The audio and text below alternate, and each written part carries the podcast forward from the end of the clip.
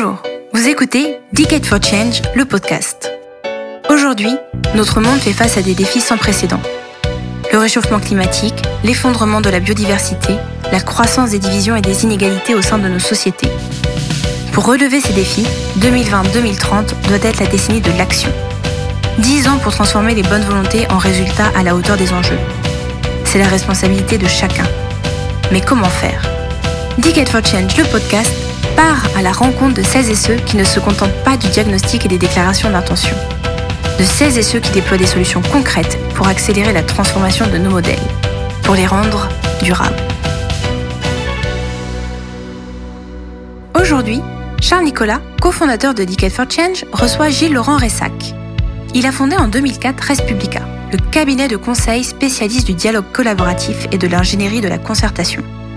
Respublica déploie ses dispositifs auprès des entreprises, des administrations et des collectivités publiques. Bonjour Gilles Laurent Ressac. Bonjour. La mission de Respublica, c'est de mettre le dialogue collaboratif et la concertation au service des processus de décision et de transformation des organisations, publiques comme privées. Quelle est l'essence des méthodes que vous déployez? Je dirais l'essence de la méthode qu'on déploie, c'est la délibération. Et comme le disait Jürgen Habermas, la délibération, c'est l'art d'énoncer des opinions qui s'influencent les unes les autres pour former des jugements collectifs. Et ce qui est important dans dans cette définition, c'est euh, le passage de l'individuel au collectif. La délibération, c'est de la parole collective. Et donc, toutes nos méthodes consistent à euh, organiser la parole de tous ceux qui participent de façon à ce qu'ils produisent ensemble une parole collective. Vous avez été l'un des animateurs de la Convention citoyenne pour le climat, qui a mis ces méthodes sous le feu des projecteurs. Qu'attendait l'exécutif d'un tel dispositif quand il l'a commandé? Sans doute les attentes de l'exécutif ont-elles évolué au cours du temps, mais si on regarde euh, quelles étaient vraisemblablement les attentes euh, au moment où euh, la Convention citoyenne pour le climat a été annoncée par le président de la République le 25 avril 2019, à mon sens, il y a deux choses qui étaient très importantes. On était 15 jours après le rendu du grand débat et à la fin du mouvement des Gilets jaunes, en tout cas de sa phase la plus active. Et je pense que la Convention pour le climat avait pour euh, objectif de répondre d'une part au dilemme fin du monde, fin du mois. Comment est-ce que euh, on traite euh, à la fois les questions environnementales, de lutte contre le changement climatique, et en même temps, euh, on s'occupe des questions de justice sociale et de euh, et, de solidarité avec les gens qui sont les les plus en difficulté ou les plus fragiles dans la société. Et il se trouve que la crise du Covid a renforcé cet aspect-là dans la mesure où on s'est rendu compte que finalement les gens qui ont les plus bas salaires sont ceux sur lesquels la société entière s'appuie pour fonctionner. Et puis la deuxième, euh, le deuxième objectif, c'était de répondre à une demande qui avait été très forte pendant le mouvement des Gilets jaunes, qui était la revendication du référendum d'initiative citoyenne, qui est, euh, euh y, compris dans ses formes les plus euh, les plus radicales, pouvait aboutir dans l'esprit de ses promoteurs à révoquer n'importe quel responsable politique. Et derrière cette demande, je pense que l'exécutif euh, a compris qu'il y avait une demande de plus de démocratie. Et il se trouve que euh, la délibération, c'est un instrument puissant de, de, démocratie. Et vous-même, avec l'expérience que vous avez de, cette, de ces méthodes de délibération citoyenne, qu'en attendiez-vous raisonnablement? Raisonnablement des choses euh, déraisonnables. Euh, notamment euh, de prouver qu'il est possible d'avoir avec un groupe de 150 personnes qui représentent une mini-France, euh, en l'espace de relativement peu de temps, la capacité à traiter un sujet extrêmement vaste, la lutte contre le changement climatique et plus particulièrement euh, la recherche de des actions structurantes qui permettent dans euh, euh, un esprit de justice sociale de limiter la production de gaz à effet de serre. C'était le, le cœur de la commande qui a été passé à la Convention, faire en sorte que euh, euh, ce, sujet extrêmement vaste puisse aboutir à des mesures opérationnelles précises qui puissent être mises en œuvre quasi directement, sans filtre, avait dit le président de la République, euh, avec des gens qui sont monsieur et madame tout le monde, c'est-à-dire des gens qui, par définition, ne sont spécialistes ni du climat, ni de la lutte contre le changement climatique, ni de l'action publique. Ça, c'était un sacré défi et, et notre ambition, c'était d'arriver à démontrer qu'on pouvait faire ce genre de choses.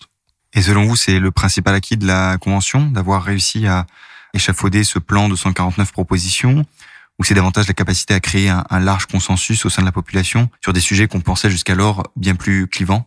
Il n'est pas du tout certain que les débats de la Convention se soient répliqués dans la population et qu'ils aient permis de créer un consensus dans la population l'avenir le dira en réalité. Hein, on, ne le sait pas bien, mais euh, euh, même si euh, la couverture médiatique de la convention a été particulièrement intense, surtout vers la fin, il n'est pas du tout évident que la grande majorité des Français ait entendu ce qu'a dit la Convention et soit d'accord avec ce qu'a dit la Convention. D'où l'intérêt d'ailleurs, si finalement ça se décide, d'avoir un référendum sur la question est-ce que ça voudrait dire qu'il faut ajouter une brique au dispositif pour s'assurer que le, le travail de ces citoyens ne soit pas tordu, déformé lorsqu'il arrive sur la place publique et qui n'a pas comme seule vocation d'alimenter le décideur et l'exécutif, mais aussi euh, de nourrir la réflexion collective? En tout cas, c'est important que euh, le débat ne reste pas cantonné dans euh, la mini-France, le mini-public qui, qui a été mis en place par la Convention. Euh, c'est important aussi, évidemment, que euh, un dispositif comme celui-ci alimente l'exécutif et, euh, et, le législatif aussi, les parlementaires, et leur donne des idées. La Convention n'a pas sorti de scoop, n'a pas trouvé l'idée particulièrement géniale qui permettrait de résoudre tous les problèmes, mais par contre, elle a réussi quelque chose d'important, c'est de montrer un niveau d'ambition. Et quand on interroge 150 euh, personnes sur le niveau d'ambition, après qu'elles aient bien compris quelle est la nature du défi qui est face à nous en matière de changement climatique, elles placent ce niveau d'ambition beaucoup plus haut que ce que l'on pourrait imaginer, beaucoup plus haut que ce que beaucoup de politiques euh, n'osent même penser, et sans doute beaucoup plus haut que ce que euh, la population en général pourrait espérer. Simplement, il se trouve que la, la convention, elle est aussi concomitante à une prise de conscience qu'on avait commencé à repérer quand on avait euh, animé les tous les dispositifs présentiels du grand débat euh, national en 2018, euh, où on avait organisé une quinzaine de, de, réunions régionales sur ce sur ce sujet, où on avait vu que le thème du changement climatique commençait à basculer du côté de la de la prise de conscience positive. Mais avec quelque chose qu'on a identifié au moment, au démarrage de la convention, c'est que si la population française a pris conscience de la nécessité de lutter contre le changement climatique, euh, elle n'a pas forcément encore totalement pris conscience de l'urgence dans laquelle nous sommes. Ça, c'est ce que la convention démontre, c'est que le niveau d'ambition, en fait, il est corrélé à la prise de conscience du niveau d'urgence. Et ça, c'est pas encore fait aujourd'hui. Donc, il nous faut sans doute un instrument supplémentaire pour pouvoir passer de ce mini public à la France entière. Cette, ce diagnostic, ce constat d'urgence, manifestement, il, il, dérange, il dérange une certaine partie des acteurs qui, qui font la société. Comment vous interprétez ces réactions assez critiques? Après quelques minutes de euh, d'étonnement, voire d'agacement. Euh, finalement, c'est plutôt un hommage qu'ils ont rendu à la convention, euh, tous ces gens-là. Quand les responsables des secteurs qui produisent le plus de gaz à effet de serre râlent contre la convention et considèrent que euh, on a affaire à des Khmer verts, on sent qu'on a fait mouche et qu'on a bien touché le cœur d'un dispositif qui a bien compris que avec ces mesures proposées par la convention, ils vont être obligés de changer d'habitude, de, changer de manière de faire, de changer de méthode. Évidemment, c'est pas facile. C'est difficile pour beaucoup même d'imaginer comment faire autrement. C'est pas seulement le fait d'être obligé de changer, c'est le fait de savoir comment le faire. Et c'est sûr que là, toutes les réponses sont pas forcément apportées, qu'il euh, faut arriver à, à avoir plus d'imagination, à être plus innovant. Et puis, il faut aussi euh, arriver à faire en sorte que les comportements changent. Mais là, justement, le niveau d'ambition de la Convention, ça a été aussi euh, de d'agir sur les comportements individuels, pas seulement euh, euh, pas seulement sur des grands principes ou des grandes idées, mais d'avoir des mesures concrètes qui modifient les comportements avec des effets de levier très importants pour pas mal de ces mesures. La Convention citoyenne pour le climat était un outil pensé pour faciliter la transformation de la société, du cadre juridique qui régit nos activités.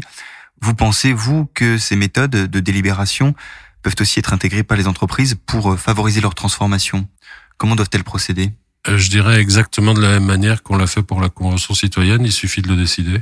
De le décider, et puis, euh, comme l'a dit le président de la République en, le 10 janvier quand il est venu parler devant la Convention la première fois, il faut aussi prendre ses risques, c'est-à-dire euh, prendre le risque de faire confiance aux gens à qui on donne la parole. Et d'imaginer que c'est pas parce qu'on leur donne la parole que tout d'un coup ils vont se mettre à délirer et, et, et à partir à partir dans les étoiles ou à construire des châteaux en Espagne. On voit bien qu'en fait les gens sont extrêmement raisonnables. Ils peuvent avoir euh, une forte ambition tout en étant très raisonnables et je pense que euh, c'est ça qui doit se passer dans les entreprises. Il y en a qui le font déjà.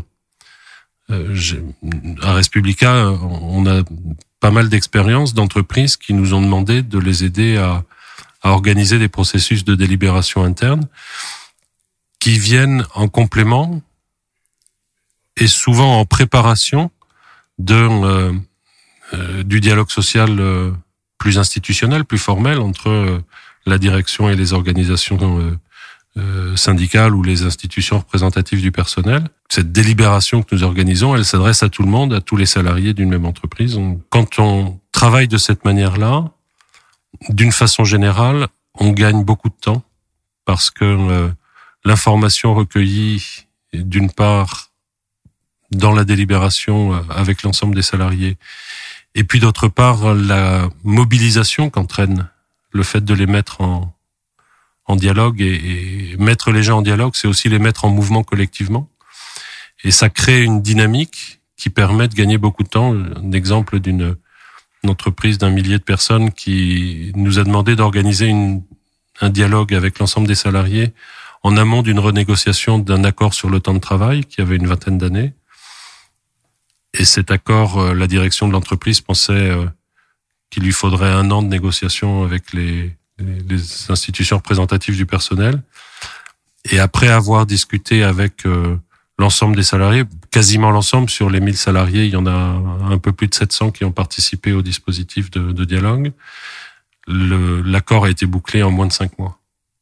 Ce qui montre bien que quand on sait bien quelles sont les attentes des salariés, quand la direction et les organisations syndicales le savent bien et le savent sur une même base, il est assez facile finalement de trouver un accord derrière.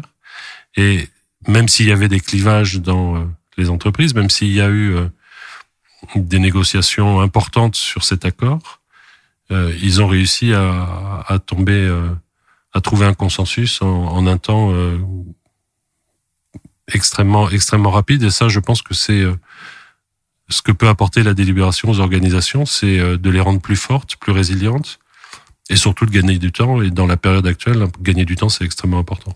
Alors, peut-on envisager qu'en 2030, dans 10 ans, les principes mêmes de délibération, de concertation, de dialogue ouvert soient intégrés au cœur de la gouvernance, au cœur des processus de décision des entreprises, et que ce soit devenu la norme? Ah ben, j'espère bien. Mais pour ça, ça veut dire qu'il faut qu'il y ait de plus en plus de de responsables d'entreprise qui se convainquent qu'ils euh, peuvent faire confiance à leurs salariés, de la même manière qu'au plan politique, il faut que les élus, les responsables publics, euh, soient convaincus qu'ils peuvent faire confiance euh, à la population quand ils lui donnent la parole. C'est pas une démarche facile, particulièrement en France où généralement l'élite fonctionne sur la méfiance vis-à-vis de du reste de la population.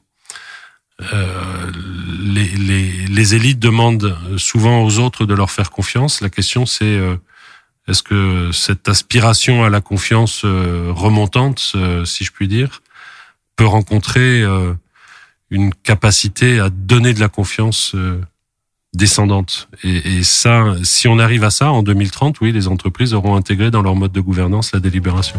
Merci Gilles Laurent. Merci à vous.